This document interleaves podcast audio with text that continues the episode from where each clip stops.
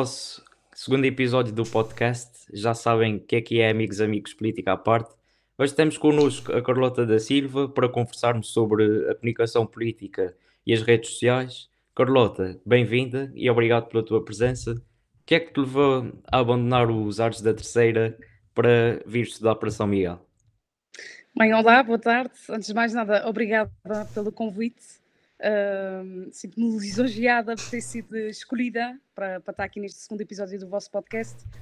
Bem, a pergunta, uh, os ares da terceira, bem, isto é o seguinte, eu, um, eu tenho muita família em São Miguel, portanto tive alguma facilidade em, em, perceber a ideia e gostar da ideia de que São Miguel podia ser uma boa opção uh, para fazer ou para começar a minha uh, formação superior. Naturalmente que podia ter sido Lisboa, podia ter sido Porto, naturalmente que as pessoas todas da minha idade pensam, ah, se calhar já que vais sair da tua casa, já que vais sair da tua terra natal, vai logo para um, um patamar superior, vai logo para Portugal continental, as, as, experiências são outras, as portas também naturalmente são outras, mas a verdade é que isto foi tudo bem pensado e eu um, escolho primeiro São Miguel porque queria ter uma experiência nos dois lados, ou seja, Uh, primeiro queria estar em São Miguel uns anos a viver, neste caso os três anos da licenciatura, e depois tinha sempre a ideia de fazer uh, mais, mais formação, seja um, formações, uh, simplesmente ações de formação, seja mais formação superior, mestrado, pós-graduação, o que fosse. E portanto a verdade é que tive os três anos em São Miguel, concluí em três anos com sucesso, sem nada mais. Uh, saí de São Miguel, um, vim para a terceira, ia começar a fazer o estagiário, que naturalmente se calhar algum de vocês também já fez, aquilo que é o percurso natural dos jovens dos Açores que acabam a licenciatura vão para o estágio. Uh, mas antes de começar o estágio, surgiu uma oportunidade de começar o estágio em janeiro, e então aquele tempo que eu tinha livre, desde o verão até o final do ano, eu pensei, bem, vou ocupar o meu tempo com alguma formação, e então fui para Lisboa fazer um curso de, de televisão, era um curso, o tema era televisão atrás e à frente das câmaras. Portanto, nós tínhamos também uh, muitas noções de, de de estar à frente da Câmara e também de, de, background, ou seja, de como é que se editam programas. Queria uma formação mais prática, porque a licenciatura era demasiado teórica e senti que havia aqui a necessidade de estender a minha formação para uma parte mais prática. Pá, tive uns meses em Lisboa, depois voltei eh, para começar o estágio e, portanto, foi assim. Mas foi tudo bem pensado, não foi aquela questão do contingente que toda a gente fala, ah, entraste em São Miguel. Não, eu queria mesmo ter entrado em São Miguel, já tinha sido bem pensado, adoro São Miguel, aliás, digo imensas vezes que se tivesse a oportunidade de viver outra vez aí, que eu vivia aí. Portanto, eh, os terceirenses não vão gostar muito de saber isso. Ou sabem, e aliás, quando eu falo com, com a mata de São Miguel e digo isso desta forma, eles dizem assim: como é que é possível tu assumir isso dessa maneira? Não, eu assumo sem problema nenhum, realmente gostei muito de ver São Miguel, vivi outra vez sem problema nenhum, gosto muito da terceira na mesma, mas uma coisa não invalida a outra. Claro. Ah, e, olá Carlota, né? obrigado por teres aceito o nosso convite, é um gosto receber-te aqui. E sabemos que trabalhas no Terinov e estás a trabalhar numa área que tu gostas mesmo e é o que tu queres seguir. Uhum. Em que é que consiste o teu trabalho? Muito bem, o, o Terinov, uh, se eu pudesse definir o Terinov para aí em cinco palavras, eu diria que seria qualquer coisa como inovação, tecnologia, ciência, uh, empreendedorismo, um, ehm, conectividade, sei lá. Uh, portanto, o Terinov é, ao mesmo tempo, uma incubadora de empresas de base tecnológica nas áreas das, indústrias, das indústrias culturais e criativas, tecnologias de informação e comunicação, agrobusiness, ao mesmo tempo que também é um parque de ciência, ou seja, aquilo que nós pretendemos ali com o Terinov é efetivamente haver aqui uma ligação entre estas duas áreas, empreendedorismo e ciência, no sentido de haver aqui alguma transferência de, eh, de conhecimento da, da, área académica, de investigação, para as empresas o tecido empresarial. O Terinov, neste momento, conta com cerca de 50 projetos em empresas, mais de 170 recursos humanos afetos a estes projetos em empresas, e portanto estamos a falar de seis projetos de, de, investigação, projetos científicos, estamos a falar de seis marcas consolidadas. Há pouco falava com o Russell sobre o nosso podcast, por exemplo, também temos um podcast, também é uma marca consolidada no Terinov, que é o Flash Idea, que é o podcast do qual eu faço parte. Portanto, sim, é, é realmente um trabalho que na terceira muitas pessoas entendem como um trabalho de sonho, porque realmente as pessoas dizem, ah, entras no série 9 e parece que nem sequer estás na terceira. E a verdade é que é efetivamente isso. É, é realmente um espaço muito diferente, onde todos os dias és convidada a, a fazer outra coisa a mais, a desenvolver-te ainda mais. Portanto, é, é, muito bom realmente. E, e, como sabem, sou assessora de imprensa do, do Tarinov e dou todo o apoio uh, ao nível da comunicação externa um, às empresas que estão, projetos e empresas que estão envolvidos e instalados no parque, mas também ao parque, um, todas as notícias que dizem respeito ao nosso ecossistema científico e empresarial, uh, como exemplos, por exemplo, uma empresa que quer ativar um produto no mercado uh, ou simplesmente lançá-lo, dar a conhecer. Uh, nós damos esse apoio, lançamos essa notícia na comunicação social local, regional, nacional.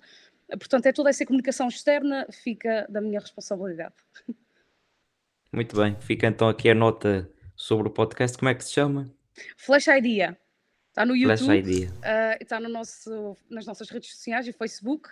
Temos muita atividade no Facebook, portanto, convido-vos a seguirem também diariamente aquilo que, que, é, que, é, a nossa comunicação nas redes sociais, que realmente todos os dias temos alguma coisa para contar às pessoas. Sim, senhor. E então, entrando aqui agora no tema do nosso episódio, uh, que é sobre a comunicação política, e depois vamos falar também um pouco sobre as redes sociais, mas uh, gostava de falar então começar aqui pela questão da mensagem, ou seja, as organizações políticas, uh, um dos principais objetivos é surtirem um certo efeito nos eleitores. E agora gostava também de saber a opinião do Russell, que também está envolvido no mundo da política, como sabem, e portanto gostava de saber que efeito é que achas que tem a mensagem, uh, portanto, nos eleitores? Antes de mais, acho que antes da mensagem, o mais importante é a forma como a mensagem é transmitida. Se a mensagem não for apelativa, não for chamativa, os eleitores ou as pessoas que se interessem pela política em si não irão perder 5 minutos da sua vida a tentar ler a mensagem ou a tentar ouvir o discurso da política em si. Ou seja, para ter uma boa mensagem é preciso ter bastante conteúdo, sem dúvida alguma, porque as pessoas estão, são interessadas pela sua comunidade. É esse o princípio, o princípio que um político tem de ter, é que as pessoas são interessadas e querem saber mais mas é mais importante do que isso é mesmo o político saber transmitir essa mensagem. E isso é do meu ponto de vista, que não, não tenho, não tenho nenhuma licenciatura em comunicação, como a Carlota. Não sei qual é o ponto de vista da Carlota, mas gostava de saber também. Bem, o meu ponto de vista é que naturalmente a, a mensagem é, é importante, a forma como ela é passada, é transmitida, é igualmente muito importante. Ora, se estivermos a falar aqui de um, de um político que não tenha qualquer tipo de capacidade de comunicação, que seja alguma pessoa com alguma dificuldade em, eh, em falar para o público, naturalmente que vai ser um político que se calhar com menos um, ou com menos receptividade na DIG, mas que não consiga chegar tão facilmente à população, às massas, uhum. que geralmente é aquilo que, que eles mais querem. Qualquer político quer fazer chegar a sua opinião, a sua ideologia, um, ao povo, à população, às massas. E, portanto, naturalmente que aqui a capacidade de comunicação dele também vai ditar aqui o sucesso da sua comunicação e da sua campanha também, de, de tudo aquilo que tem a ver com, com conteúdos de comunicação que ele prefere e que ele diz uh, para a população. A mensagem é naturalmente também muito importante, porque não me serve de nada ter uma grande capacidade de comunicação se eu não tiver a dizer grande coisa. E, portanto, há que haver aqui realmente um trabalho uh, bem claro, feito, exatamente. um discurso bem pensado, um, trabalho mesmo, que, que, ou seja, tem que haver mesmo investimento nesta parte, que é, uh, pode ter muito, um político pode ter muitas ideias, pode ter grandes soluções, uh, mas tem de as saber comunicar, tem de as saber dar a conhecer, e portanto tem que haver muito Depois trabalho. passam ao lado, se não forem. Os políticos nesta parte para, para a mensagem ser passada da melhor maneira possível, naturalmente. E, e hoje em dia que as, que as redes sociais, né, já que vamos também falar nas redes sociais, qual é a importância da mensagem ser capaz de ser integrada nas redes sociais, não ser aquelas mensagens anteriores que nós tínhamos antigamente nos jornais ou mesmo nos telejornais, mas hoje em dia, como a política também é feita nas redes sociais, qual é a importância da mensagem ser mais sucinta, mas capaz de atrair as massas também? Bem, nós hoje em dia somos cada vez mais bombardeados eh, por informações todos os dias. As redes sociais estão cheias de conteúdos bons, de conteúdos médios, conteúdos mais ou menos, pronto, não é?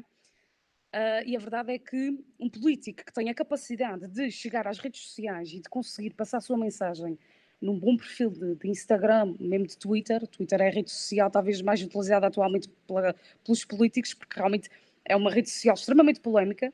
Tudo que cai ali é alvo de. Pois é, há muita agressividade no Twitter. Não é a ninguém. E portanto, se tiver boa capacidade de resumir informação, até porque o Twitter é ótimo nisso, o Twitter tem limite de caracteres, portanto, não há aqui, é. não é para falar muito. Isto aqui é para dizer a mensagem de forma crua, de forma reta, uh, e assim vai ser mais fácil para o, o, seguidor das redes sociais, que é cada vez mais um, atarefado, que quer ter acesso a conteúdo de forma rápida, que não tem tempo para estar a ler muito conteúdo.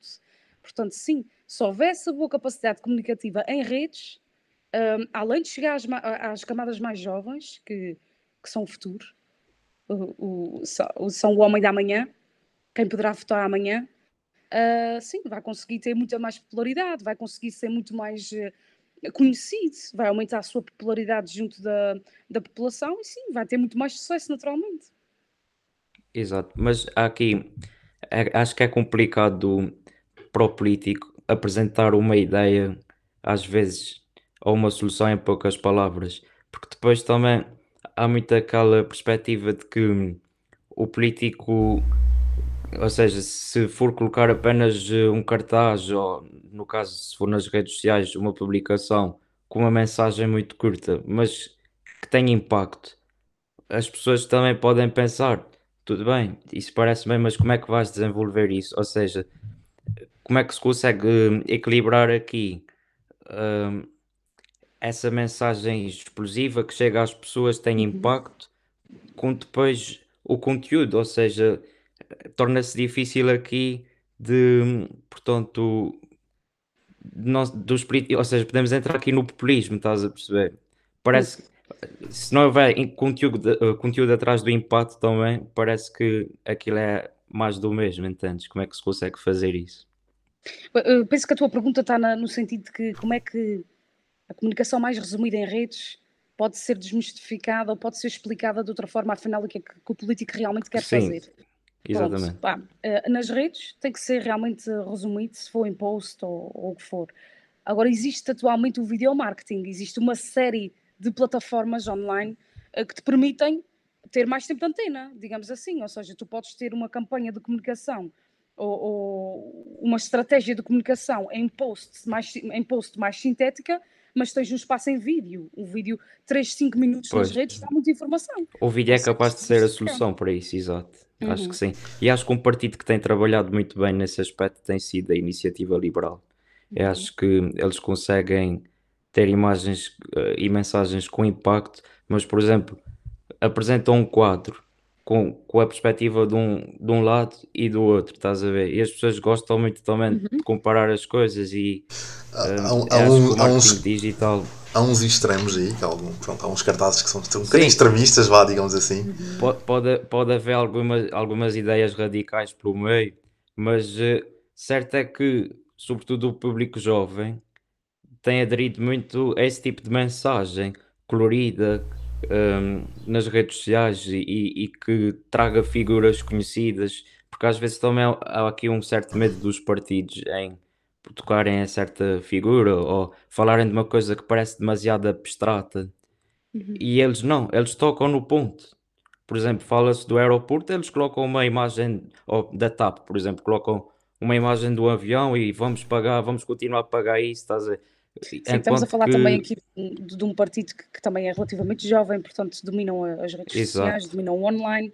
Eu acho que isso também está aí na gênese de, desse tipo de, de, estratégia de comunicação, que é quanto mais uhum. facilidade, quanto mais recursos tu tiveres afetos ao teu partido, digamos assim, com capacidade nessas matérias, com capacidade, com skills de gestão de redes, com skills de comunicação de redes, que vais conseguir, naturalmente era aquilo que eu estava a dizer há pouco, vais conseguir atingir sim. um maior número de pessoas e, e sim, eles realmente trabalham muito as redes, são muito ativos nas redes e sim, parece-me que é uma boa estratégia serem ativos nas redes. Eu acho que isso devia ser replicado por outras forças partidárias, porque o público jovem, que é a maior taxa de abstenção, está nas redes.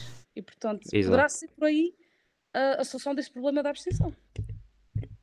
Sim, por exemplo, a nível dos Açores. Mas depois Deixa-me só sim, dizer, sim, a nível dos Açores, por exemplo, tu falaste dos Açores e, com certo, temos muitos jovens também, que, uh, o nível da abstenção nos Açores é elevadíssimo, uhum. mas hoje em dia, por exemplo, os partidos, os grandes partidos que, no espectro político regional, são pouco ativos no Twitter, e o Twitter hoje em dia é onde os jovens estão todos. O Instagram é a mesma coisa, estão tudo no Facebook ainda. Para mim, o Facebook é com.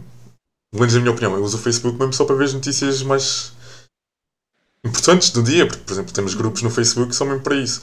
Agora, no Twitter, eh, temos grandes figuras que sobressaem-se no Twitter. Não a nível regional, mas, por exemplo, temos já a Alexandra eh, Osório Cortez, é uma figura que cresceu com política no Twitter. Ela é quem é hoje, além da sua inteligência e das suas políticas todas que vêm por trás dela, é uma política que nasceu no Twitter mesmo. E como ela temos vários. E a nível regional não se vê isso. Os políticos pouco usam o Twitter. Mas a verdade é que também a nível regional, se nós formos a fazer uma avaliação bem afincada daquilo que acontece, daquilo que é a dinâmica regional, vais ver que também há muitos líderes que nem sequer Facebook têm, quanto mais Twitter. Exato, exato, sim, sim. É mesmo uma necessidade. Eu penso que isso é o desafio das novas gerações, que é a política não se faz só na rua, faz-se na rua, naturalmente. Uh, a pandemia trouxe essa nova necessidade de repensar uh, campanhas, de, repensar a política nos próximos tempos, que é, não pode ser só uh, campanha tradicional, não pode ser só a política tradicional. Há, há novos meios há novas plataformas que devem ser usados, bem usados. E, portanto, nós devemos, eu dou sempre o exemplo que nós devemos olhar para os Estados Unidos, porque nós estamos realmente bem atrasados em relação a eles, é normal, naturalmente, mas com, a, com o fenómeno da globalização, eu acho que nós devemos mesmo começar a usar aquilo que está a ser bem feito, a replicar boas práticas, a chegar a outras redes, a chegar a outros meios de comunicação. Mas também vejo, por exemplo, muitos líderes a nível nacional a usarem o Twitter que não é da forma mais certa, por exemplo. Ao ponto do Twitter pois bloquear durante algum tempo publicidade política, porque realmente é mal usado, é mal usado. Portanto, também é preciso pensar, ok, vamos usar o Twitter, mas vamos usar como? Uh, não vamos replicar mais práticas. É por aí, mas sim, a nível regional, muitos até se calhar nem sequer têm Facebook, portanto, isto são passos que têm que, são baby steps, como é que costumo dizer. Cada coisa a seu tempo, mas penso que estamos melhor nesse aspecto, e agora também com, com a inclusão dos jovens na, novos quadros políticos, digamos assim, também penso que isso vai mudar, essa tendência vai, vai sofrer aqui alterações, portanto é tudo uma questão de tempo, digo eu. Também me parece que sim, mas o que eu ia dizer depois, estava a interromper o Russell, ainda quando naquele, naquele ponto, é que lá está, sobre a iniciativa liberal, uh, depois acabam por ser criticados por, uh, porque eles têm aquelas mensagens com impacto e tal, mas depois muitas vezes não apresentam medidas e, uh, e acabam por ser vistos um pouco também como populistas, estás a perceber? Uh, e, e aí lá está, a questão aqui do comentário no, nas redes sociais também pode ser perigoso, porque nós tradicionalmente tínhamos o comentário, por exemplo, televisivo. Comentário televisivo, Marcelo Rebelo de Souza tinha uh, um milhão e meio de pessoas a ouvir na televisão ao domingo à noite, quando, quando comentava na TVI. E, e, o, e o professor Marcelo chegava a, a, milhões de pessoas facilmente e as pessoas concordavam ou não, mas há aquela distância. Nas redes sociais, a proximidade não achas que pode ser perigosa para o político? Como é que deve ser gerida? Aqui, até se calhar, aproveito para adiantar, eu sei que gostas de, gostavas de investir em assessoria política. Uhum. O papel do assessor aqui não será importante também para gerir todas este, estas novas tecnologias e essa realidade de informação?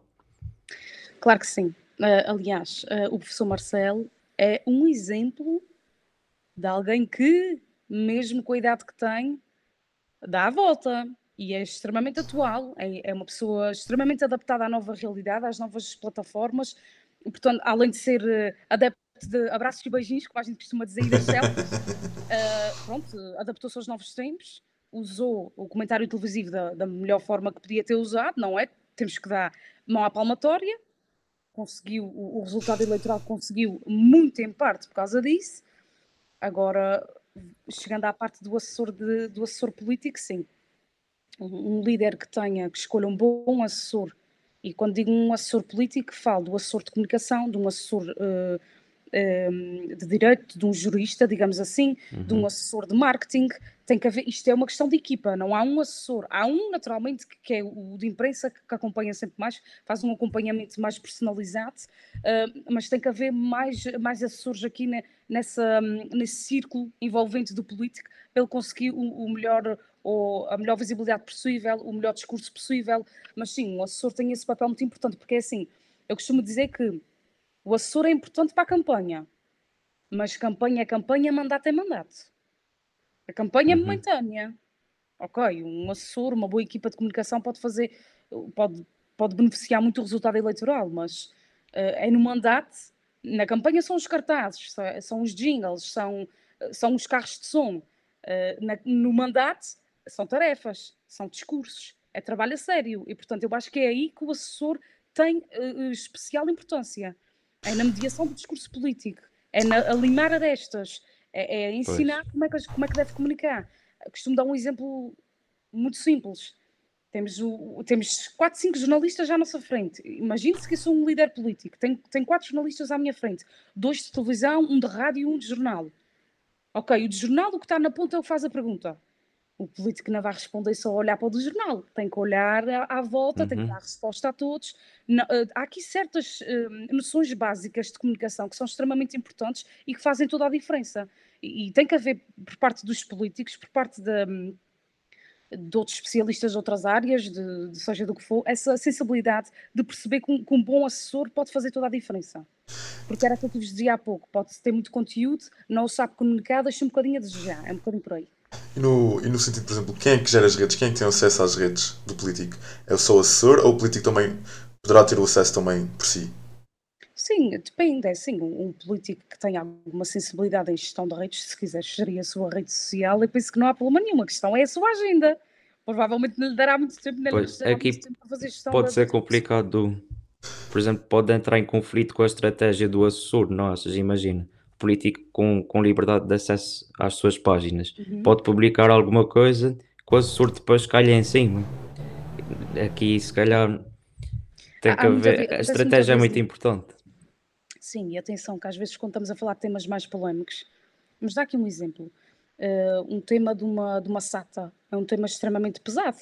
É uhum. É preciso ter muito cuidado com as declarações que se dá aos jornalistas, porque pronto, pode comprometer uh, todo um discurso e pode ter dito imensas coisas boas e positivas. Diz alguma coisa que não é para dizer, pode, pode pôr em causa o discurso todo. Portanto, sim, tem que haver aqui Uh, é verdade que o político tem que ter alguma liberdade de espaço, alguma liberdade de atuação, alguma liberdade de ação, mas sempre com a noção de que tudo o que for publicado, de que tudo o que for dito, terá repercussões, positivas ou negativas. É para isso que o assessor serve, para haver essa discussão, para haver esse, esse limar de arestas, limar de discursos, para conseguirem o melhor resultado possível. E, portanto, eu acho que isto é de interesse geral, é de interesse para o político como é de interesse para o assessor. Portanto, é por aí. É muito trabalho de bastidores. Sim, sim, muito mesmo. Às vezes as pessoas não têm noção. Nós falamos na mensagem, falamos, na ima falamos no comentário, mas a imagem também, como dizem, uma imagem vale mil palavras. Como é que se, como é que se trabalha uma imagem para um político, quer em termos de campanha, né, como estavas a dizer, quer em termos de mandato? Há uma diferença nas imagens? Sim, uh, no momento de campanha, eu diria que sim, uh, mas não muito diferente. Um, no momento de campanha, eu diria que, na minha opinião, desta opinião, que atenção, nunca trabalhei em assessoria política, mas é aquilo, é a avaliação que eu faço. Uh, no momento de campanha, tem que haver aqui um jogo de sedução. Entenda-se jogo de sedução como algo que diz respeito a o líder ter aqui alguma proximidade com, com o povo, um, que é aquilo que as pessoas gostam, essa proximidade, ninguém está aqui a falar especificamente em beijos e abraços, também não é preciso ser dessa maneira, mas isso acaba por ser atrativo para quem está do outro lado. Que é do tipo, ok, esta pessoa é uma pessoa normal, uh, essa proximidade que o político tem que ter com a população, é, esse período de campanha é o momento que o político tem de mostrar que tipo de pessoa é que ele é, caso ele queira ir para um patamar de humanização da sua figura, de, como, a, como o professor Marcelo faz. Ele vai à praia, uma polémica enorme, todas as vezes que ia à praia, naquele dia que fez o salvamento, toda uma polémica à volta de tudo o que são as atividades, tarefas diárias de um, de um líder político, porquê? Porque as pessoas tendem a pensar que aquelas pessoas não são como as outras. Ele tem uma rotina de vida também, ele não é, não é uma pessoa diferente. Nós, quando éramos mais novos e estávamos na escola, ia, estava, íamos ao modelo com os nossos pais, víamos um professor no outro dia na escola e vi o professor no modelo. Sim, é. ele também vai às compras, é a mesma coisa. Portanto, é uma analogia que costumo fazer no sentido de que eh, no período de campanha há mais proximidade e essa proximidade deve ser aproveitada, porque as pessoas gostam disso. Num período de mandato tem que continuar a haver alguma proximidade na mesma, porque não pode, a, a, a maneira de ser e estar não pode ser tão dispersa, senão as pessoas vão se sentir enganadas, ludibriadas, digo eu. Mas claro que num período de mandato a expressão é alguma, mas não é tanto junto do povo, é diferente. Mas diria que a campanha é extremamente importante, mas não é mais importante que o mandato, até porque é no mandato que se faz, que se dá provas vivas, que se mostra trabalho feito, Portanto, são esferas separadas. Eu acho que também depende muito da, da figura em questão. Porque, por exemplo, Marcelo Rebelo de Souza, ao lado de Cavaco Silva, não precisa tanto de investir numa campanha, diria eu. Eh, porque há figuras que são naturalmente mais carismáticas do que outras. E prova disso foi que, de facto, Marcelo Rebelo de Sousa investiu, creio que 10 vezes menos em campanha do que Cavaco Silva na sua recandidatura. Uh, porque há figuras que realmente precisam de uma grande equipa à sua volta, precisam de um, pôr a sua figura de uma forma mais carismática, digamos assim, precisam de, de, explorar muito a sua imagem.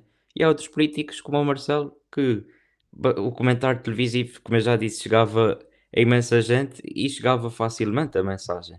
Há aqui, não sei qual é a vossa opinião, mas acho que esta presença física, a imagem, consegue contar mais do que uma mensagem. Para concluirmos isto, o que é que vocês acham? Imagem ou mensagem? Não sei se queres começar. não, podes começar, eu, eu acabo. Uh, portanto, a pergunta é: o que é que vale mais, imagem ou mensagem?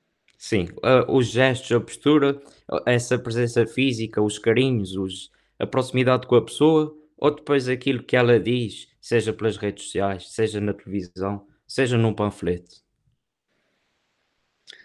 Bem, uh... pergunta difícil. Lá é está, pergunta... depende muito da, da pessoa em questão. Sim. Uh, no caso do Marcelo, um, houve um grande investimento e uma, um grande empurrão da TVI, não é? Portanto, Exatamente. ele teve ali um, alguns anos foi comentador em horário nobre, lá está, o, o Jornal das Oito é, é, em horário nobre, é, é, visto por muita gente, mas se ele, um, se o comentário dele, a questão é que o comentário dele era demasiado genuíno, não se poupava, ele não se poupava a críticas, mas uhum. também não era populista nem era polémico demais, era QB. Uh, portanto, comentava, uh, diria o que tinha de dizer, uh, tinha a sua opinião, mas isso, a opinião dele ia muito ao encontro daquilo que era a opinião pública. Uh, tinham como uma, uma, pessoa de referência o professor Marcelo, e portanto isso ajuda muito. Isso, aliado à campanha do, da, da rua, de, de, ser um líder extremamente um, próximo das pessoas, as selfies, os abraços, os beijos, que em tempo de Covid não é uma boa estratégia. Aliás, é uma boa estratégia, mas em tempo de Covid não permite. um, mas como eu já tinha aquele background todo da TVI e, e, dos outros anos em que não havia Covid, era sempre uma pessoa muito bem, muito bem parecida, muito bem conhecida, uhum. muito bem aceita por todos. Tanto que agora este ano foi como foi. Portanto, não precisou de se esforçar tanto. Não havia a TVI, nem havia beijos e abraços, mas o resultado eleitoral não muda. Uh, portanto, isso é a prova viva de como uh, pode fazer toda a diferença a boa imagem aliada à mensagem também. Eu acho que no, no sentido é. do, do professor Marcelo é que ele também foi professor, não, não temos que esquecer disso. Exato. E um professor tem que ter sempre outra postura. E ele, se não me engano, dava aulas para mais de 100 alunos no, no anfiteatro.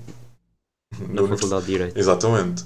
E só já teres que fazer aquilo diariamente para 100 alunos já te dá outra, outra postura, já te dá outro background que depois, quando foi para a TVI, via só a vontade dele na televisão, comentava sem problema, levava os seus livrinhos, a sua opinião pessoal, não se deixava influenciar assim muito por fora, ou seja, pronto, era, era chamariz para as pessoas, as pessoas viam, estavam lá, às 8h30 já sabiam que ele estava ali na televisão, ao domingo ouviam o comentário dele, tanto é que sente-se a diferença entre o professor Marcelo Rebelo de Sousa e depois o Miguel Sousa Tavares na SIC.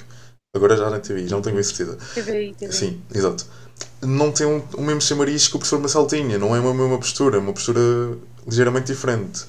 E o professor Marcelo, quando fez a, campanha, a primeira campanha, apanhou de surpresa muito político, que não estava à espera que ele fosse de tanto afeto, fosse assim uma pessoa que desse ao povo e o povo pudesse comunicar com ele. Algumas vezes, talvez, pelo menos na minha opinião, em demasia, né? porque há sempre limites.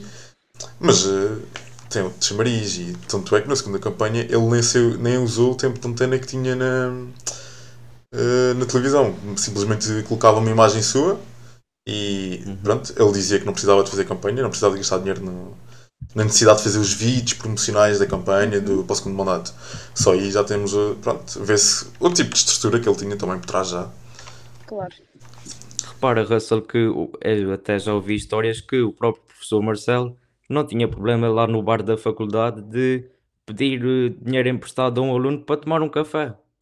Ele esquecia-se da carteira no carro e pedia sem problema nenhum dinheiro emprestado de um aluno. Ou seja, isso já mostra aqui um pouco da diferença das posturas do político. Estávamos a compará-lo com o Cavaco Silva. Se calhar o professor Cavaco Silva, que também foi professor universitário, já tinha uma postura mais reservada. Já não era uma pessoa tão próxima e depois eu penso que aqui os assessores, a própria equipa tem que trabalhar também um bocadinho com isso. Alguns potencializarem mais a imagem, outros procurar, procurarem explorar mais a mensagem, o conteúdo, mas uhum.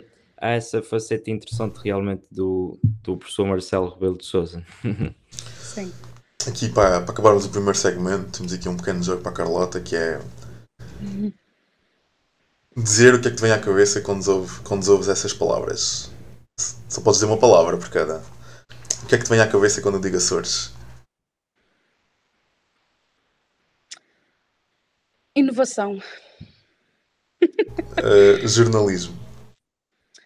Jornalismo. Responsabilidade. Trump. Polémica. Populismo.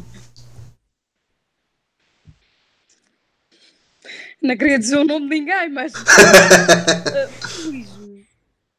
Extremismo. Abstenção. Desinteresse. Dinheiro. Regalia. Regalia de poucos. Pronto, eu acho que agora, primeiro segmento, acho que foi um tema importante e as pessoas. É importante termos essa noção do que é comunicação política e tu, como aspiras, aspiras e tens o desejo de ser assessora política, é sempre, é sempre bom termos essa visão tua. E temos agora o segundo segmento, que força, Henrique. A bola é tua. Muito bem, agora gostávamos de falar contigo sobre algo que também uh, é bastante debatido, que é a questão das fake news. Uh, nós sabemos que muita da informação que circula na internet uh, não é verdadeira. Aliás, vi um documentário na Netflix que a cada notícia uh, verdadeira nas redes sociais são acompanhadas sete falsas, ou pelo menos com um objeto, portanto, manipulado daquela notícia. no entanto, pronto, temos que conviver com isso, com a exceção do fenómeno das redes sociais. Uhum. A opinião pública estendeu-se de uma forma sem precedentes e uh, e no que toca à política, isso afetou a própria forma de fazer política, por exemplo. Uma boa decisão é sempre acompanhada de boa informação. E sabendo isso, Carlota, como é que podemos combater o fenómeno das fake news e, consequentemente, a desinformação por parte do cidadão eleitor? Bem, as fake news, realmente com, com, com o fenómeno da globalização, isso também foi outro fenómeno que tem vindo a acompanhar o, o progresso e o avanço tecnológico. As pessoas, todas as pessoas têm acesso à internet, têm acesso às redes sociais, um, até a minha avó, certamente também terá o Facebook. As vossas também, se calhar alguma uh, têm, não sei. Uh, a questão do Farmville, quando começou aquele jogo Farmville, as pessoas mais, uh, mais velhas entraram em massa no Facebook. Pois foi. Isso o que é que permite? Permite que qualquer pessoa hum, tenha a possibilidade ou a oportunidade de expor a sua opinião na praça pública. E muitas vezes expor uma opinião não é relatar uma notícia. Aliás, é completamente uhum. separado. Não tem nada a ver uma coisa com outra.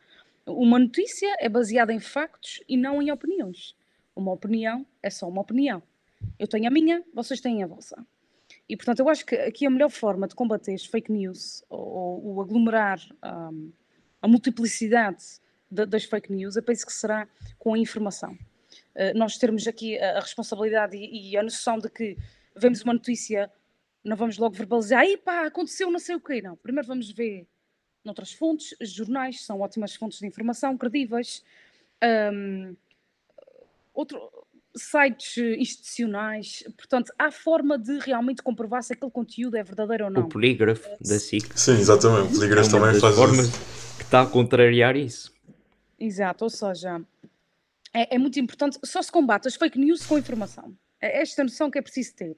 Um, uhum. E o problema às vezes das fake news nem é ok, então no, no, no, nosso mural do Facebook nós vemos, lemos aquilo rapidamente e, e, verbalizamos logo com alguém que está ao lado. Não temos a noção de que, espera aí, isto pode não estar certo, vamos confirmar. Não, dizemos logo. E depois alguém ouviu. E depois alguém ouviu. E multiplica-se. E depois de repente toda a gente ouviu. E toda a gente pensa que aquilo é verdade. Porque uma mentira dita muitas vezes torna-se verdade. E quem conta um conto acrescenta um ponto também. Portanto, eu acho que é por aí. É, é com informação e, e quando são, nós somos uma geração extremamente qualificada, altamente qualificada, não há justificação nenhuma, não há desculpa nenhuma para haver uh, o aglomerado de fake news que há atualmente. Nós só, só somos enganados se quisermos. Eu acho que as pessoas são preguiçosas. Mas Exato. É isso. eu acho que também. E gostam de uma má notícia. Uma má notícia isso sim, é- sim. sempre mais graça do que uma boa Isso já antes das redes sociais. Isso as minhas vizinhas são iguais, também gostam de partilhar aqui uma má notícia no, no bairro. Por isso, Não, Acho uma que isso é normal. As redes sociais- negativa. É sempre uma história negativa. Nós achamos sempre uhum, nós, entenda-se, estou a generalizar, atenção, uh, desculpem a, a generalização, uh, mas a verdade é que uma má notícia é sempre uma má notícia. Pronto. As pessoas acham mais graça.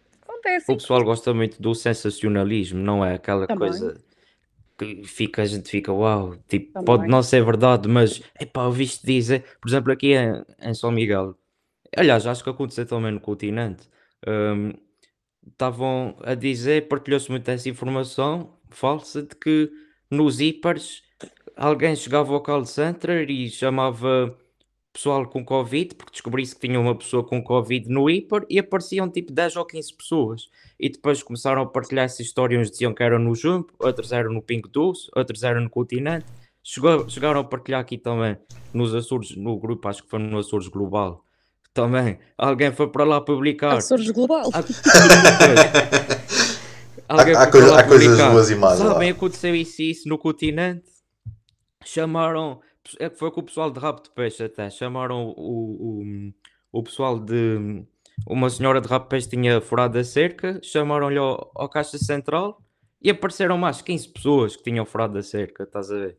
Ou seja, é preciso termos cuidado com isso, porque de facto depois são, são informações que espalham-se rapidamente e isso é, é perigoso. E depois, no que toca à ação política, ah, o cidadão, quando vai votar, tem que estar informado daquilo que está a fazer. Não pode ser, porque a gente está a falar aqui de situações do dia a dia, mas depois, se calhar, vão dizer: olha, o PS está a defender ah, que os Açores vendam todas as vacas que têm disponíveis atualmente. Os Açores vão ficar sem vacas. Pronto, isso é uma medida disparatada, obviamente. Mas pode ser um disparate. Passado 10 ou 15 vezes, as outras pessoas começam a acreditar e a passar.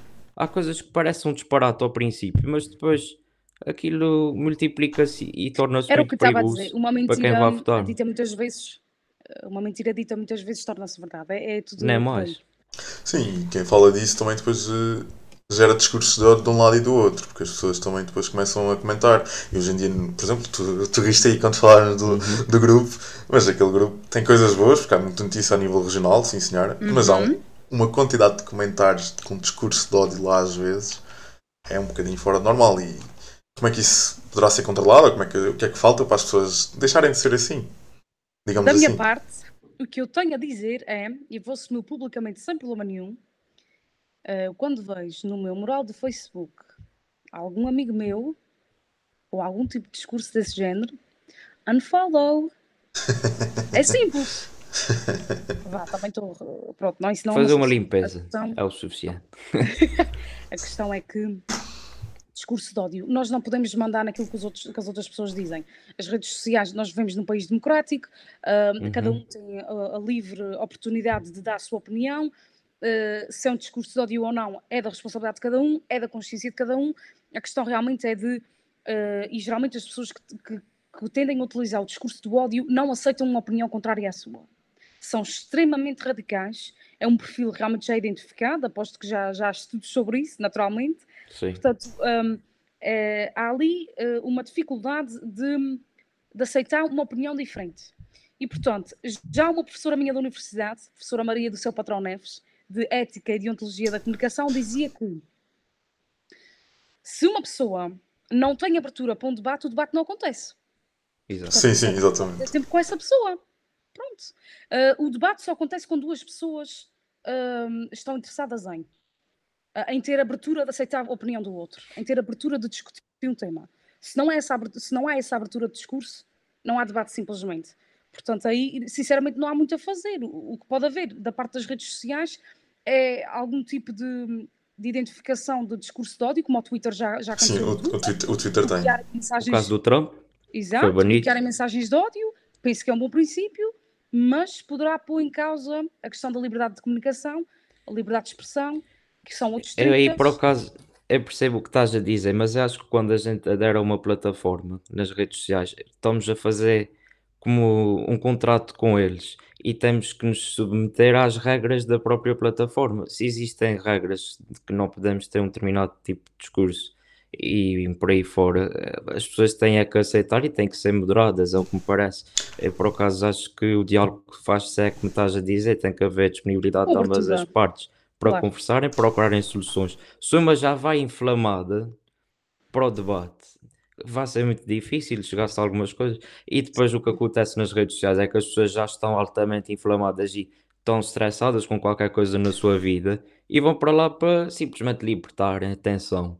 E isso não é nada produtivo e é muito complicado. Sim, Mas depois tu... aparece aqui também um outro fenómeno que também é complicado, que é os fóruns que existem depois à parte das redes sociais. Por exemplo, hum. no Reino Unido há fóruns de extrema-direita que já chegaram a milhares e milhares de pessoas de todo o mundo.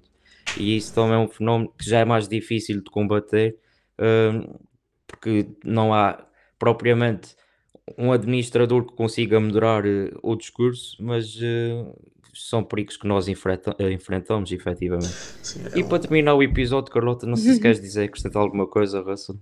Não, não, ia dizer só que é no sentido que estavas a falar dos fóruns, mas é aquela coisa, nós vivemos numa era de globalização tão digital uhum. que é impossível tu conseguires acompanhar tudo o que se passa a nível digital.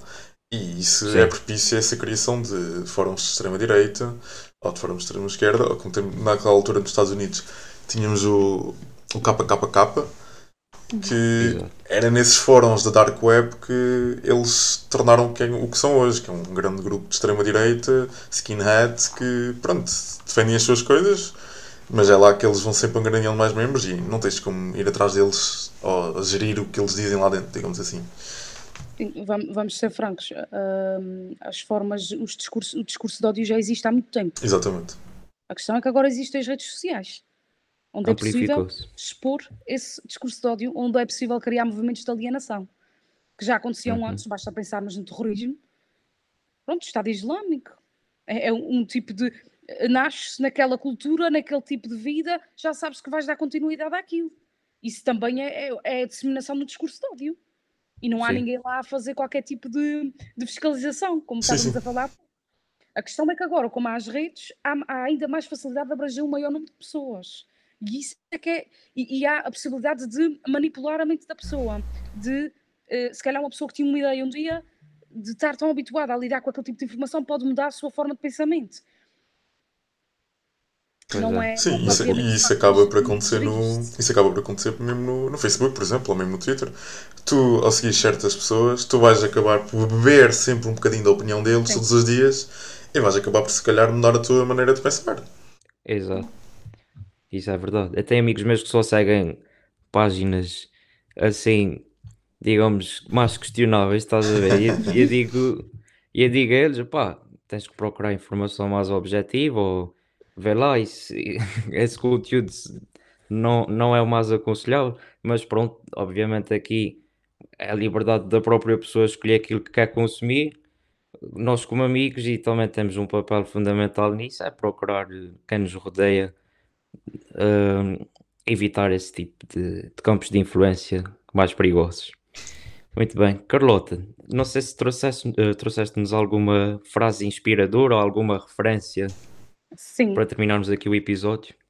Um, eu diria que um, para uma estudante de uh, Relações Internacionais, uh, eu não podia não trazer uma frase que não tivesse a ver, por exemplo, com um Aristóteles, que é o filósofo grego, discípulo de Platão, portanto eu um, gosto muito de tê-lo, muitas vezes é referência uhum. uh, com outras leituras, com outros conteúdos, mas há aqui uma frase que eu acho extremamente interessante e que é realmente muito um, inspiradora para mim, que não é nada mais, nada menos do que somos aquilo que fazemos repetidamente, excelência, portanto, não é um ato, mas sim um hábito. Portanto, eu acho que sim. Acho que esta é realmente bastante inspiradora. Eu, eu acho que o professor Carlos Amaral iria ficar muito contente. E adorei! já estava, já passavas sem dificuldade assim. A, a Mas fiquei surpreendido com a escolha. Passada, já passou o primeiro semestre, já está feito, portanto não há. Ah, então não é lompetice. Isso, é, isso não é lompetice, então foi genuíno. Mas fiquei surpreendido com a escolha, por acaso, porque agora vemos hoje em dia gente a citar filósofos e sobretudo da antiguidade. antiguidade. Sim, da antiguidade parece que às vezes ficou um pouco enterrada. Sim, Por isso sim. foi interessante teres trazido isso para aqui. A questão é que não está nada enterrado e é bem atual. Sim, é verdade. essa. Sim, Platão, Aristóteles, eh, Maquiavelli são todos filósofos que Sim. podem achar que os livros são há mil e tal anos atrás, mas são, são presentes ainda na atualidade. Atuais. Eu, Exato. eu queria agradecer eh, a tua vinda ao nosso episódio, o segundo episódio deste projeto de amigos, que pronto, nasceu, do, nasceu da nossa vontade de tentar fazer alguma coisa pelos jovens açorianos. E acho que foi um tema muito pertinente, acho que foi um tema muito importante para os jovens e mesmo para as pessoas que não sejam jovens, saberem um pouco mais do que é assessoria política, saber um pouco mais das redes sociais, como tu explicaste muito bem aí, e também dar a conhecer um bocadinho o que tu fazes enquanto profissional. Sim, olha, eu agradeço o convite uma vez mais. Ahm, espero ter dado aqui al- algum cunho pessoal também aqui à minha intervenção, porque gosto sempre de reforçar que sou muito jovem ainda, sou muito iniciante nestas matérias, portanto é mesmo uma questão mais de opinião do que propriamente de muita experiência profissional. Uhum. Mas sim, é uma área extremamente interessante. Temos, tínhamos aqui pano para mangas, 45 minutos não dava para tudo. Pois Mas é, sim, verdade. tocámos É aqui em difícil. pontos- tocámos aqui em pontos essenciais e agora fica ao pensamento de cada um uh, verem como é, que, como é que interpretam esses conteúdos e o que é que é a sua opinião. Partilhem com a gente. Sim, sim, Exato. podem Deixamos agora para refletirem e eh, esperamos que consumam informação mais objetiva. Fica aqui esta indicação. Tenham cuidado com o que vem nas redes sociais. Eh, este podcast é um bom exemplo de, de informação que devem consumir, eh, ou pelo menos opinião, opinião para estimularem Estás a ser um bocadinho tendencioso, ó Henrique. Também tenho que puxar aqui a sardinha à minha Claro sim. não é? E também o podcast da Carlota, como é que se chama? Só aqui para não se Flash esquecer. Idea. Portanto, eu acompanho, eu acompanho, não, eu digo, eu sugiro-vos que acompanhem o nosso podcast. Flash Idea, não temos nenhuma página específica, mas no- na página do Facebook do Terinov e das nossas redes sociais, o Facebook, LinkedIn, Twitter, Instagram, têm lá essa informação toda. Portanto, acompanhem. Isto vale sempre a pena. A informação não quer demais. Exatamente. Muito bem, Carlota. Muito obrigado mais uma Da minha vez. parte foi um gosto Obrigada. imenso. E até à Até uma próxima. próxima. Até à próxima. E boas conversas. Obrigado, obrigado. Obrigado.